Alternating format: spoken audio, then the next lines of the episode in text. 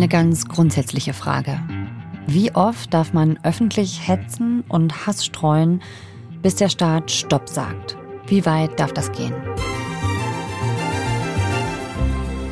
Ein Rechtsextremist, gerichtlich verurteilt, beobachtet vom Verfassungsschutz, hunderte Ermittlungsverfahren gegen ihn und er kann trotz allem einfach weitermachen.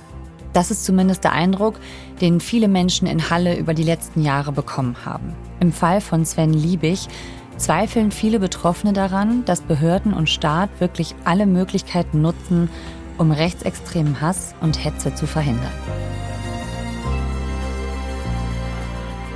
Die MDR-Reporterin Jana Merkel recherchiert seit Jahren zu Rechtsextremismus und berichtet deswegen auch seit langem über Sven Liebig. Für den sechsteiligen MDR-Podcast Extrem Rechts hat Jana mit vielen Betroffenen und engagierten Menschen gesprochen und analysiert, warum so viele Anzeigen gegen den Rechtsextremisten ins Leere laufen. Jana, herzlich willkommen. Hallo, guten Tag. Ihr hört 11KM, der Tagesschau-Podcast. Ihr findet uns in der ARD-Audiothek, genauso wie den MDR-Podcast Extrem Rechts. Mein Name ist Viktoria Michalzack Heute ist Donnerstag, der 8. Juni. Jana, diese Geschichte spielt in Halle an der Saale in Sachsen-Anhalt. Genauer gesagt auf dem Marktplatz montags. Was passiert da immer genau am Montag? Da passiert am Montagabend um 19 Uhr in der Regel ja, eine rechtsextreme Demo und das auch schon sehr sehr lange, schon seit vielen Jahren. Man muss sich den Marktplatz in Halle so vorstellen, der ist so das Aushängeschild dieser Stadt. Ja, Halle ist durchaus auch eine Touristenstadt.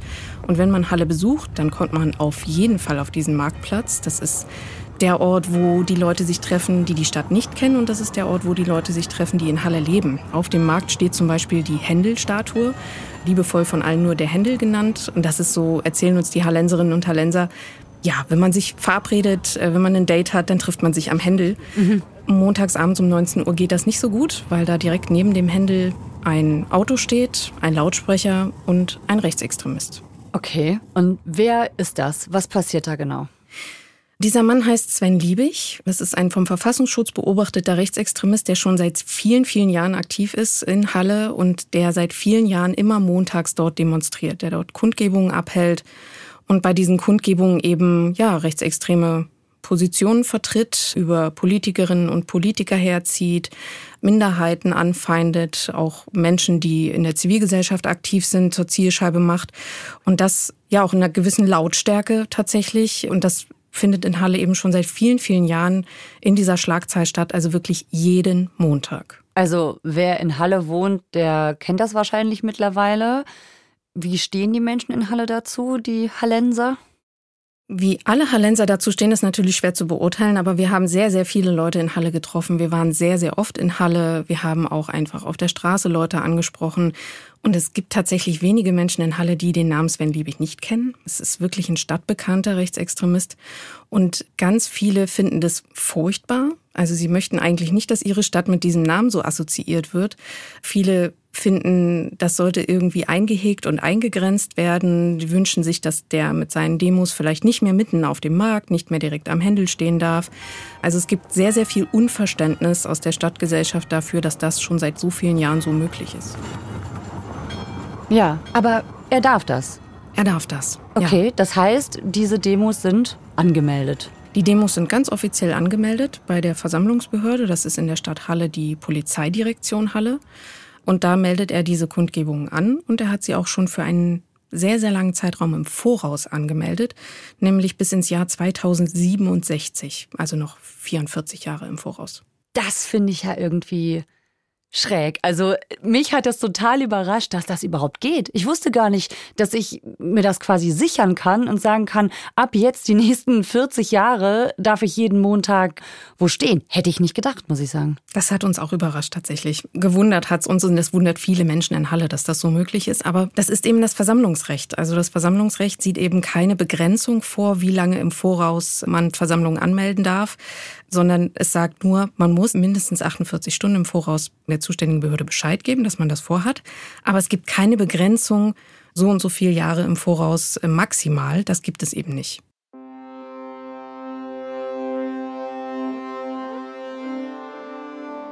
Also ist das in Halle jeden Montag so. Und du hast schon gesagt, einige Leute hätten das lieber nicht so. Gab es ja mal Versuche, das zu unterbinden? Die gab es, gab zahlreiche Versuche. Also vor allen Dingen hat die Stadt Halle selbst, die Stadtverwaltung, versucht, ihm diesen Platz da streitig zu machen auf dem Marktplatz. Also indem sie eigene Veranstaltungen gemacht haben. Mhm. Der Wochenmarkt findet dort statt. Da hat man versucht, die Marktzeiten auszudehnen, den Wochenmarkt zu vergrößern. Man hat beim Weihnachtsmarkt versucht, dafür zu sorgen, dass er eben während des Weihnachtsmarktes dort nicht stehen darf. Oder sie haben zum Beispiel 2020 mal eine Grundrechtsausstellung gemacht mit so Stelen, die da gestanden haben. Aber auch da durfte er immer auf dem Marktplatz stehen, weil das Verwaltungsgericht ihm diesen Platz immer wieder auch eingeräumt hat. Also er hat dann geklagt gegen so Auflagenbescheide, die ihn dann vom Markt wegmanövrieren sollten, wo ihm dann ein anderer Ort vorgeschlagen worden ist. Und das Verwaltungsgericht in Sachsen-Anhalt hat auch immer wieder entschieden, es sei genügend Platz auf dem Markt vorhanden. Und deswegen darf seine Kundgebung da stattfinden, weil das Versammlungsrecht eben ein hohes Gut ist. Die Versammlungsfreiheit ist grundrechtlich geschützt. Mhm. Und deswegen gilt sie eben auch für Rechtsextremisten. Da hast du uns etwas mitgebracht, nämlich eine Aufnahme von einer solchen Kundgebung in Halle. Da hören wir Sven Liebig. Bevor wir reinhören, kurz etwas Kontext. Worum geht's da? Wen spricht er da an? Das ist eine seiner Kundgebungen. Das war im Winter 2019, das ist also schon ein bisschen älter.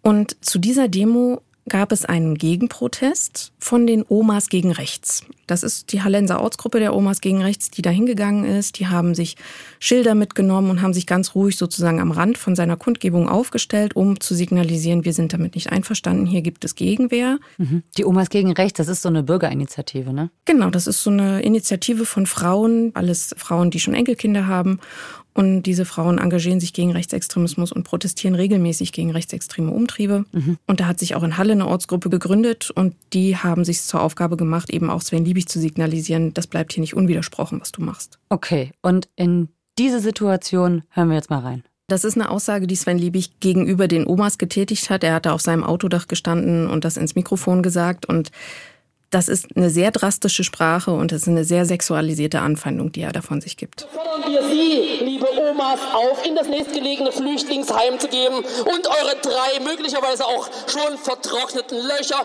hinzugeben, auf dass es weniger Vergewaltigungen in Deutschland gibt. Omas gegen rechts, bitte geht in die nächste Flüchtlingsunterkunft. Das war sehr beleidigend für uns Frauen, auch für uns ältere Frauen, eine unglaubliche Beleidigung. Und also es war auch was, was ich mir vorher nie hätte vorstellen können, dass sowas vorkommt. Also ich habe mit Katrin Schmidt von den Omas gegen Rechts darüber gesprochen. Katrin Schmidt ist nicht ihr richtiger Name, sondern wir haben den geändert, um sie zu schützen vor weiteren Anfeindungen von Sven Liebig.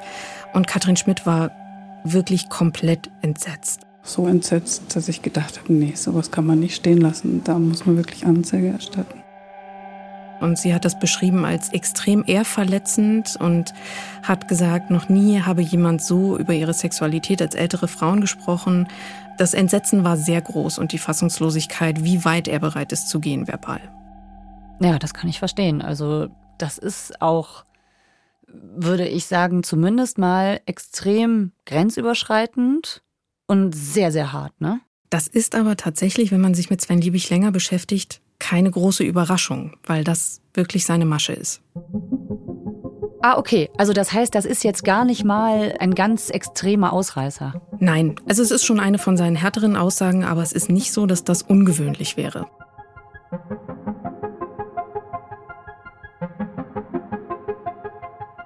Aber diese Geschichte spielt nicht nur in Halle, sondern wo sonst noch? Wo ist Sven Liebig noch aktiv?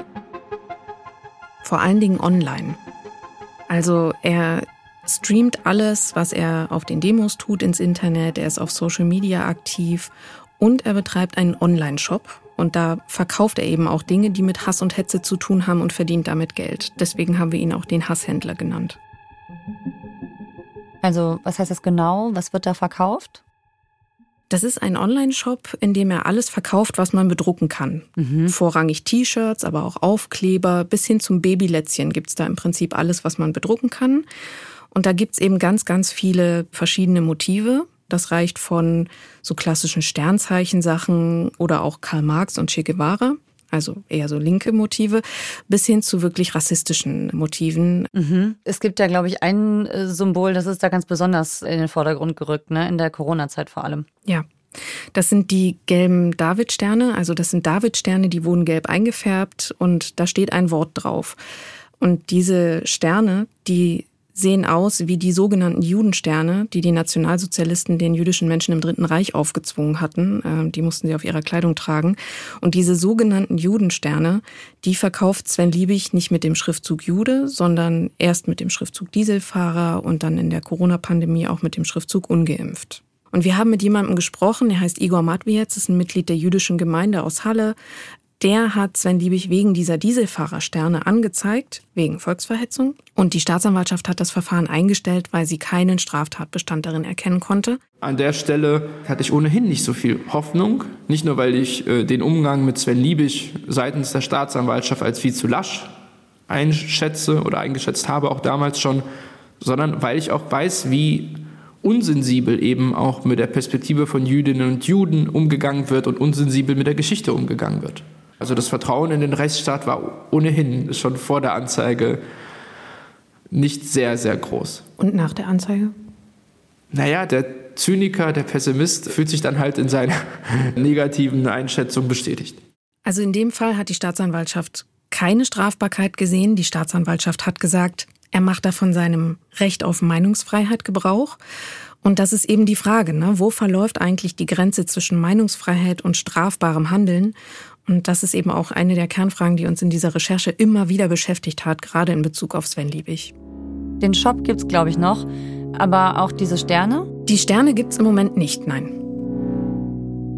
Also man muss sagen, dass diese Verbindung von Geschäft und rechtsextremem politischen Aktivismus bei Sven Liebig Tradition hat quasi. Also das hat Methode und das ist auch nicht nur jetzt aktuell so, sondern das war auch schon früher so. Wir haben uns auch mit seiner Vergangenheit beschäftigt und sind dafür bis in die 90er Jahre zurückgegangen.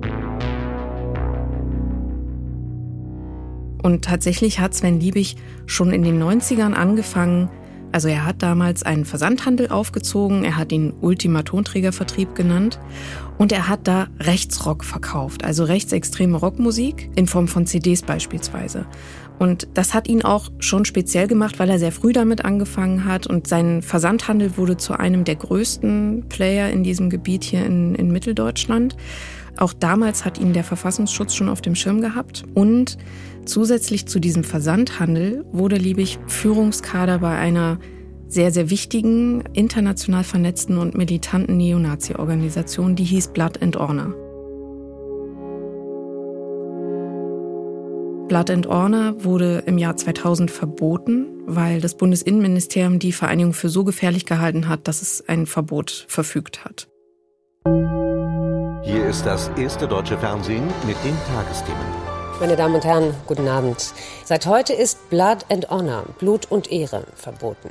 Das ist eine international tätige neonazistische Organisation, gegen die Deutschland jetzt als erster Staat das Verbot verhängt hat. Bundesweit durchsuchte die Polizei heute früh 30 Objekte der Gruppe Blood and Honor, zu Deutsch Blut und Ehre, und fand große Mengen verfassungswidrigen Propagandamaterials. Der Innenminister ist sich sicher, dass das Verbot auch vor Gericht Bestand hat. Und da war Liebig nicht irgendein Mitläufer, sondern er war wirklich ein Führungskader. Das hieß Sektionsleiter Sachsen-Anhalt. Also die haben regionale Sektionen gegründet und da war er sozusagen die Führungsfigur hier in der Region. Und auch das hat der Verfassungsschutz immer gesehen. Das geht auch aus Akten hervor, die uns vorliegen. Und es gab sogar Razzien und Beschlagnahmungen bei seinem Versandhandel. In den frühen Morgenstunden des 3. November griffen 30 Fahnder des Magdeburger Landeskriminalamtes zu. Im Hallenser Karpfenweg residierte der rechtsextreme Musikversand Ultima TV. Auch ganz geheim, nur in der Szene war diese Adresse bekannt. Und das war den Behörden offenbar so wichtig, dass sie sogar die Ergebnisse dieser Beschlagnahmung, also das Material, was sie da gefunden haben, die CDs, die Fahnen und all das, vor Kameras des MDR präsentiert haben und der MDR hat darüber berichtet. Jetzt präsentiert das LKA seinen spektakulären Fund. Wochenlang war die Aktion generalstabsmäßig vorbereitet worden, denn die Beamten witterten von Anfang an fette Beute. Und tatsächlich stießen sie nicht nur auf Musikaufnahmen. Alles, was das völkische Herz anscheinend begehrt, war bei Ultima TV zu haben. Plakate, Sticker und Buttons mit Nazi-Motiven und sogar bedruckte T-Shirts.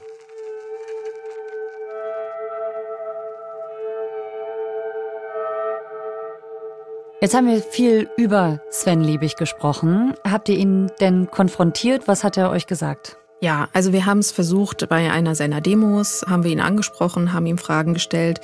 Auf die meisten hat er gar nicht reagiert, beziehungsweise hat uns abgewiesen, wollte nicht mit uns sprechen. Wir haben dann nochmal schriftlich unsere Fragen formuliert und haben die per Mail geschickt, aber auch darauf haben wir von ihm keine Antwort bekommen. Wir können aber zurückgreifen auf Aussagen, die er öffentlich gemacht hat, weil ja sehr viel von ihm öffentlich verfügbar ist. Und wir können auch zurückgreifen auf Interviewmaterial, das von 2016 stammt. Damals hat er noch mit uns gesprochen. Damals habe ich mit ihm mehrere Interviews gemacht, wo er dann auch ein bisschen zum Beispiel darüber spricht, was seine Motivation ist, also was er eigentlich erreichen will mit diesen Demonstrationen. Und ja, um es kurz zusammenzufassen, also sein Ziel ist schon, das System zu stürzen.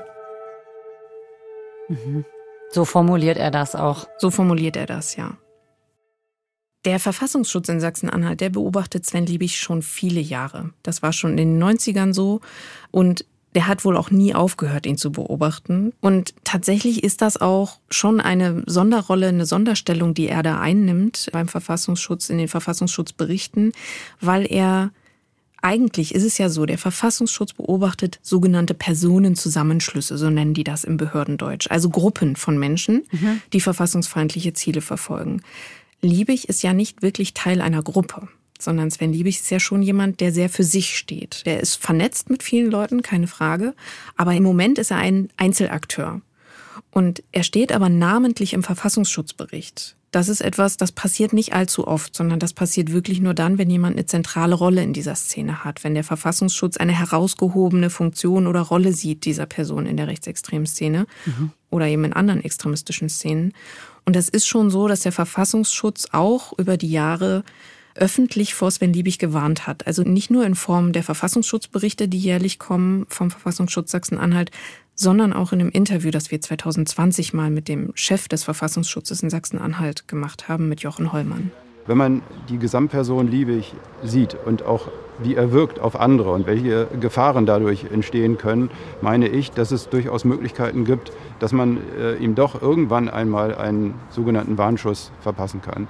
Und äh, man sollte jeden Regelverstoß verfolgen, sei es nun eine Ordnungswidrigkeit oder eine Straftat. Das gibt es selten dass eine Verfassungsschutzbehörde oder ein Verfassungsschutzchef sich hinstellt und sagt, da müsste schon irgendwie jedes Vergehen mal so richtig unter die Lupe genommen werden. Denn der Eindruck, der dadurch entstanden ist, ist der, dass auch beim Verfassungsschutz nicht so richtig verstanden wurde, wieso die Justiz, wieso die Ermittlungsbehörden liebig so behandeln, wie sie es tun.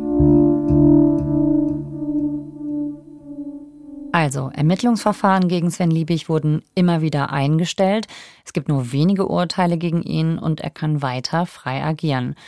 Du hast mit einer Frau gesprochen, die hat ihn ja auch angezeigt, nämlich wegen des Tons, den wir vorhin gehört haben. Da ist Anzeige erstattet worden, richtig?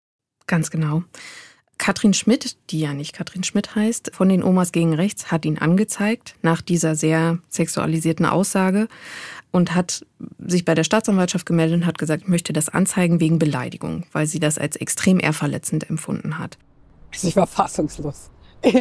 Ich glaube, ich bin in meinem Leben noch nie so beleidigt worden und auch so in meiner Ehre verletzt. Also, dass jemand wagt, so über unsere Sexualität als ältere Frauen zu sprechen, finde ich einfach unglaublich. Also sie hat nach vier Monaten einen Einstellungsbescheid bekommen von der zuständigen Staatsanwältin und da stand drin, dass es sich nicht um eine Beleidigung handele, weil ähm, der Straftatbestand der Beleidigung bedeuten würde, dass Menschen massiv in ihrer Würde verletzt würden und dass man im politischen Auseinandersetzungen, im politischen Meinungskampf auch härtere Formulierungen hinnehmen müsse. Das ist so eine Formulierung, die sich mir sehr eingebrannt hat und auch ihr, denn das hat bei ihr wirklich großes Unverständnis ausgelöst. Und sie ist ein politisch denkender Mensch. Sie war immer schon auf Demonstrationen, aber sie hat eben erzählt, dass ihr etwas Vergleichbares noch nie widerfahren sei und dass sie da ganz große Zweifel daran bekommen hat, als sie diesen Einstellungsbescheid gelesen hat, am Funktionieren des Rechtsstaates, dass sie die Argumentation der Staatsanwaltschaft überhaupt nicht nachvollziehen konnte. Also ich werde nicht ernst genommen. Das, was ich zur Anzeige bringe, scheint keine Relevanz zu haben. Ja, obwohl äh, das so eindeutig einfach eine Ungeheuerlichkeit ist, was da passiert ist. habe ich das Gefühl, für die Justiz hier hat das alles keine Relevanz. Das ist so Pipifax. Mal gucken, wann das irgendwann verhandelt wird. Das ist auch das, warum ich sage, ich verliere immer mehr das Vertrauen. Weil ich, weil ich so das Gefühl habe, nehmen die das ernst, was jemand da tut? Also wir haben sehr viele Einstellungsbescheide in unserer Recherchedokumentation, die ähnlich formuliert sind, mhm. äh, bei denen es um ähnliche Dinge geht und bei denen es auch eben oft darum geht, dass die Staatsanwaltschaft keine Beleidigung sieht. Igor Matwiez, Mitglied der jüdischen Community in Halle, hat ihn angezeigt wegen dieser Dieselfahrersterne. Da wurde keine Volksverhetzung erkannt von der Staatsanwaltschaft. Dann gibt es zum Beispiel Thorsten Hanel, der arbeitet für den Miteinander e.V., das ist ein Verein, der über Rechtsextremismus aufklärt und Opferberatung macht. Und dieser Thorsten Hanel wurde über die Jahre immer wieder auch verbal von Liebig angegangen, die kennen sich schon seit Jahrzehnten. Und auch der hat ihn oft erfolglos angezeigt. Und das sind jetzt nur drei Beispiele. Dann gibt's noch den Bundestagsabgeordneten Karamba Diaby von der SPD, der von Liebig auch mehrfach schon angegangen worden ist, der ihn auch erfolglos angezeigt hat. Und da könnte ich jetzt noch ganz viele weitere Geschichten erzählen von Betroffenen, denen immer wieder das Gleiche passiert ist. Und dieses Muster, das war schon sehr auffällig. Und das ist auch einer der Gründe, warum wir entschieden haben, diese Geschichte zu erzählen, weil es einfach sehr, sehr viele Leute betrifft und weil sehr viele Leute den Kopf schütteln und nicht verstehen, warum die Staatsanwaltschaft in Halle so agiert, wie sie agiert. Was sagt denn eigentlich die Staatsanwaltschaft in Halle dazu? Die ist dafür zuständig.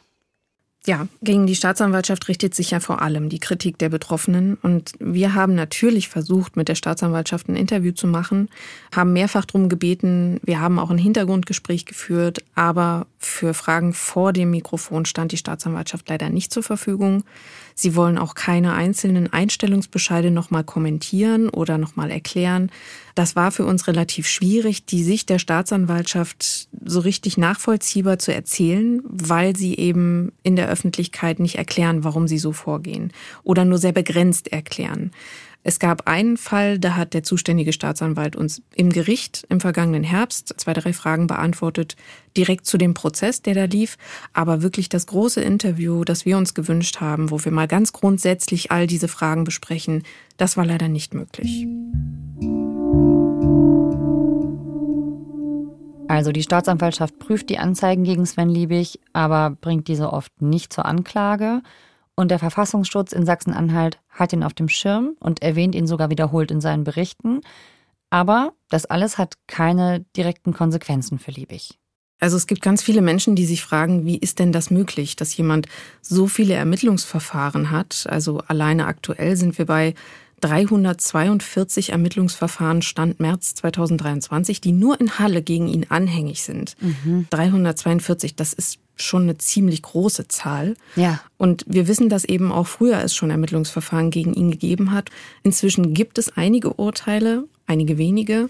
Es gibt auch einige Vorstrafen, aber er ist nach wie vor auf freiem Fuß. Ja. Also Wobei natürlich klar ist, wir leben in einem Rechtsstaat, deswegen ist klar, man muss schon konkret eine Straftat begehen, um aus dem Verkehr gezogen zu werden, ne? Klar. Ja. Ähm, sonst geht das nicht, auch wenn man offen gegen den Staat ist, zum Glück. Ne? Also ja, das, macht, das macht unsere Demokratie und unseren Staat ja aus. Aber das ist schon eine ganze Menge, die sich da angehäuft hat, ne? Ja, aus Sicht der Betroffenen ist es so viel, dass sie sich wirklich fragen, wie ist es möglich, dass er noch auf freiem Fuß ist? Und wir beschäftigen uns auch mit der Frage, welche rechtsstaatlichen Prinzipien, welche rechtsstaatlichen Mechanismen greifen denn da und führen dazu, dass er eben immer noch tun kann, was er tut. Und da beschäftigen wir uns unter anderem mit einem Prozess ganz ausführlich, nämlich mit einem Berufungsverfahren, das im Herbst letzten Jahres stattgefunden hat, wo er zu einer Bewährungsstrafe tatsächlich erstmals verurteilt worden ist. Aber auch da in diesem Prozess gab es von Betroffenen viel Kritik, weil zum Beispiel Teile der Vorwürfe eingestellt worden sind. Und zwar nicht aus Unschuld oder aus Mangel an Beweisen, sondern um den Aufwand im Verfahren zu reduzieren. Und euch ist immer wieder ein Paragraph begegnet bei der Suche nach dieser juristischen Auslegung. Welcher ist das? ähm, Hoffentlich schlafen jetzt nicht alle ein, wenn wir das laut sagen, aber das ist der Paragraph 154 in der Strafprozessordnung. Mhm. Und der taucht relativ häufig auf bei den Begründungen, warum Verfahren gegen Sven Liebig eingestellt werden. In dem Paragraphen 154 steht sinngemäß drin, dass eine Staatsanwaltschaft ein Verfahren einstellen kann, obwohl sie davon ausgeht, dass eine strafbare Handlung vorliegt. Also das ist sozusagen die andere Seite, ne, dass einerseits die Staatsanwaltschaft sagt, das ist keine Beleidigung, das ist nicht strafbar. Und dann haben wir die Fälle, in denen die Staatsanwaltschaft sagt, ja, wir glauben schon, dass das strafbar ist, wir stellen es trotzdem ein. Klingt ja erstmal paradox, oder? Also Total. man würde nicht erwarten, dass das überhaupt möglich ist der erfüllt einen tatsächlich sehr sinnvollen Zweck, nämlich die Justiz effizienter zu machen. Die Idee dahinter ist, wenn mehrere Straftaten zusammen verhandelt werden, und das ist ja oft so, dass wenn jemand mehrere Straftaten begeht, dann wird am Schluss immer eine sogenannte Gesamtstrafe gebildet. Und das ist nicht wie in den USA, dass sozusagen das alles zusammenaddiert wird und dann hat am Ende jemand 145 Jahre Gefängnis, mhm. ähm, weil er 200 Mal schwarz gefahren ist, sondern in Deutschland ist das so, dass die Gesamtstrafe vor allen Dingen durch die Tat Tat bestimmt wird, die am schwerwiegendsten ist. Und dass die kleineren Sachen, ja, auch wenn das für die Betroffenen sehr viel schwerwiegender ist, eine Beleidigung ist eben eigentlich keine Kleinigkeit, aber sozusagen aus der Perspektive der Staatsanwaltschaft fallen da eben vielleicht 20 Tagessätze an oder 30 Tagessätze als Geldstrafe, dann werden eben diese geringerwertigen Sachen eingestellt um den Aufwand im Verfahren zu reduzieren. Das heißt, man muss weniger Zeugen vernehmen, der Prozess geht schneller, es fällt weniger Schreibarbeit an, weil man nicht so eine lange Urteilsbegründung schreiben muss. Und die schiere Menge an Ermittlungsverfahren bei Sven Liebig, die führt eben zum Teil auch dazu, dass dann eben solche Dinge wie Beleidigungen eingestellt werden, wie im Fall von Thorsten Hanel passiert. Der hatte eine Beleidigung angezeigt, wo Liebig ihn und andere Demonstranten als Maden und Schaben und so weiter beschimpft hatte. Hm. Und für die Betroffenen ist das ein Schlag ins Gesicht. Das muss man ganz offen so sagen. Also die empfinden das als Abwertung. Die erleben das als, den Rechtsstaat interessiert es nicht, was mir passiert ist. Und der Effekt für die ist natürlich, dass Liebig weitermacht, dass Liebig noch einen draufsetzt, weil er ja nicht bestraft wird für diese Beleidigung. Und das ist natürlich für die Leute sehr, sehr schwer auszuhalten und sehr schwer nachvollziehbar, obwohl es diesen Paragraphen 154 aus guten Gründen gibt.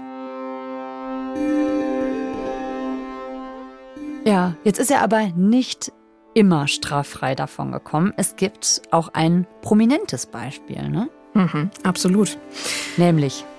Das ist das Beispiel Renate Künast. Sven Liebig hat vor einigen Jahren ein sogenanntes Sharepick veröffentlicht auf äh, seiner Internetseite und bei Facebook. Und da ist ein Foto von Renate Künast zu sehen und ein Text in fettgedruckten Buchstaben, der wie ein Zitat wirkt. Mhm. Bundestagsabgeordnete von den Grünen ist sie, ne? Ja. Genau. Und dieses Zitat wirkt so, oder dieses vermeintliche Zitat wirkt so, als ob Renate Künast sexuelle Gewalt an Kindern verharmlost hätte. Und dieses Sharepick mit diesem Fake-Zitat ist wirklich viral gegangen im Netz. Und das hat dazu geführt, dass es eine riesige Welle an Hasskommentaren gegen Renate Künast im Netz gegeben hat, dass sie massiv beschimpft worden ist, dass sie massiv angefeindet worden ist. Und der Urheber dieses Sharepics war eben Sven Liebig. Und sie hat ihn deswegen angezeigt, wegen Verleumdung. Und dieser Straftatbestand Verleumdung von politischen Persönlichkeiten der ist im Strafgesetzbuch so gestaltet, dass darauf auf jeden Fall eine Freiheitsstrafe folgt. Das heißt, da ist keine Geldstrafe mehr möglich. Und das ist dann auch nach vielen Jahren, also jetzt muss ich noch mal kurz nachrechnen, ihre Anzeige war Anfang 2017 und das Urteil wurde 2023 rechtskräftig. Also sind ungefähr sechs Jahre vergangen zwischen der Tat und dem rechtskräftigen Urteil. Er ist verurteilt, aber es hat sehr, sehr lange gedauert und das kritisiert Renate Künast auch sehr deutlich.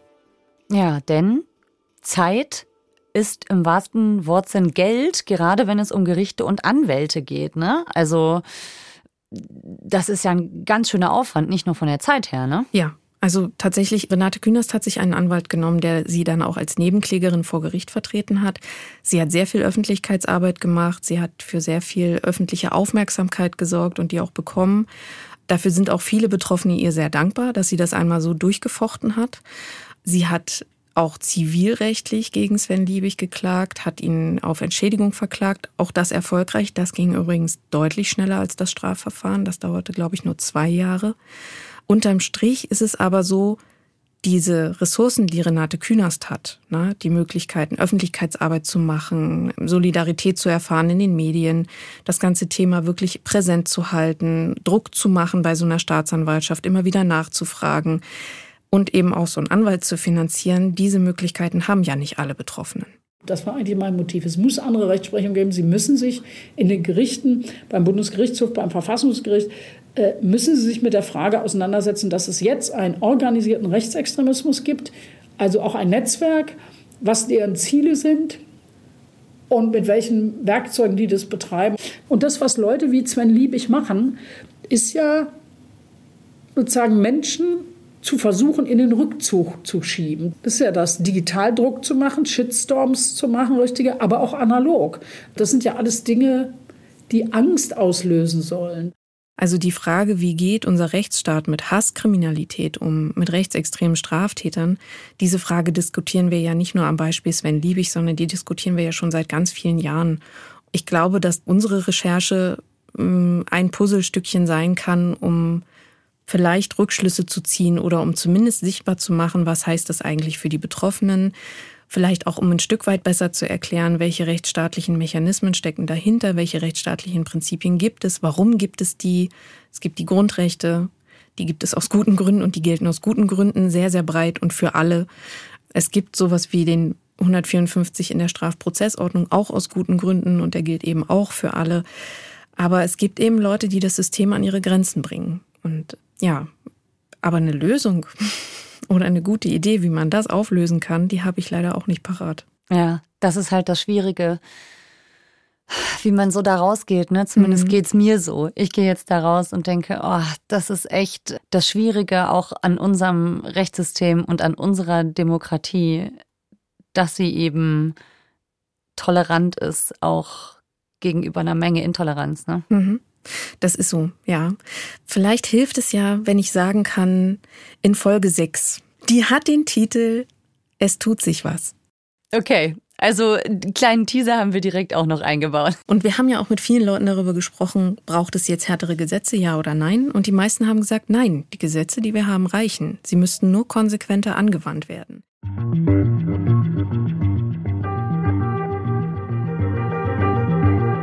Jana, schön, dass du da warst. Ich danke euch. Vielen lieben Dank. Das war unsere Folge hier bei 11KM, der Tagesschau-Podcast. MDR-Reporterin Jana Merkel hat in aller Tiefe recherchiert, zusammen mit ihren Kollegen Thomas Vorreier und Tim Schulz. Ihr Podcast für den MDR heißt Extrem Rechts, der Hasshändler und der Staat. Die ersten drei von sechs Folgen könnt ihr jetzt direkt in der ARD Audiothek anhören. Die weiteren Folgen erscheinen dann immer dienstags. Autor dieser Folge ist Sandro Schröder. Redaktionsleitung Lena Gürtler und Fumiko Lipp. 11KM ist eine Produktion von BR24 und NDR Info. Mein Name ist Viktoria Michalzack. Wir hören uns morgen wieder. Tschüss.